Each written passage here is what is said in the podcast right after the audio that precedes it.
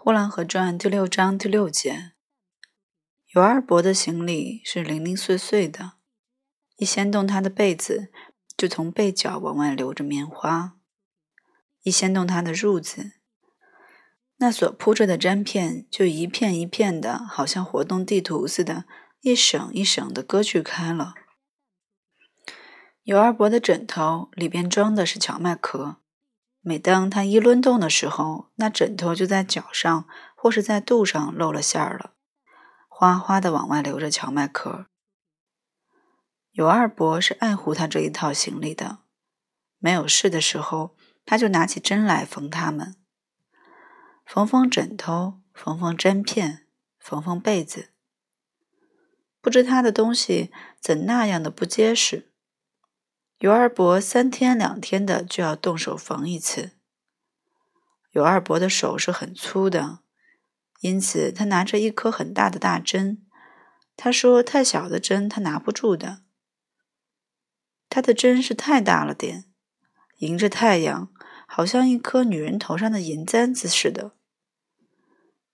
他往针笔里穿线的时候，那才好看呢。他把针线举得高高的。睁着一个眼睛，闭着一个眼睛，好像是在瞄准，好像他在半天空里看见了一样东西。他想要快快的拿它，又怕拿不准跑了；想要研究一会儿再去拿，又怕过一会儿就没有了。于是他的手一着急就哆嗦起来，那才好看呢。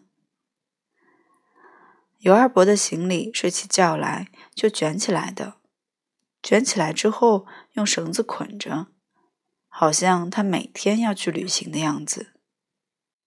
尤二伯没有一定的住处，今天住在那冰冰响着房架子的粉房里，明天住在养猪的那家的小猪倌的炕梢上，后天也许就和那后磨坊里的冯歪嘴子一条炕上睡了。反正他是什么地方有空，他就在什么地方睡。他的行李他自己背着。